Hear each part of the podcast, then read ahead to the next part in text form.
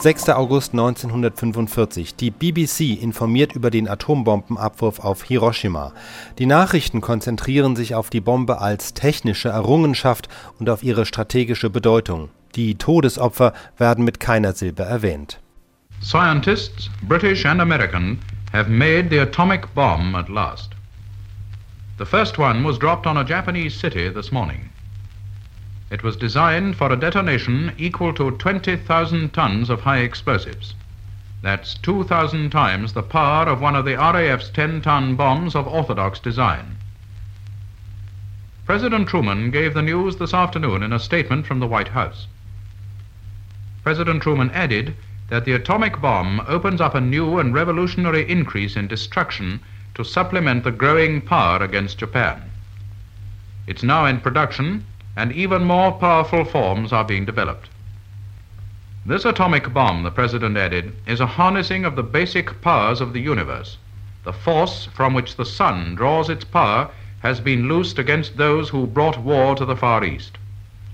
This actual harnessing of atomic energy may in the future supplement coal, oil, and hydroelectric plants as sources of power.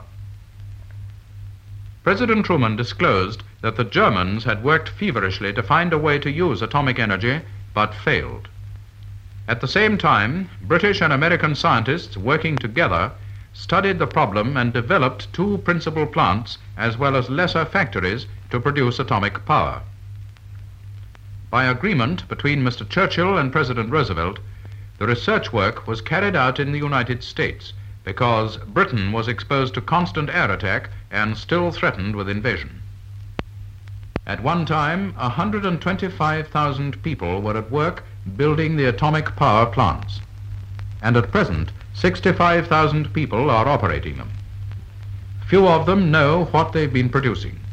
They've seen great quantities of material going into the factories and nothing coming out, for the size of the explosive charge is very small. President Truman says that the Allies have spent 500 million pounds on what he calls the greatest scientific gamble in history, and they've won. Last night's target for the first atomic bomb was the city of Hiroshima on the shores of the inland sea west of Kobe.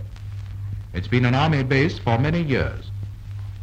After the bomb had landed, airmen reported that Hiroshima was completely hidden by an impenetrable cloud of smoke and dust. President Truman's statement said that America is now prepared to obliterate every productive enterprise the Japanese have got above ground.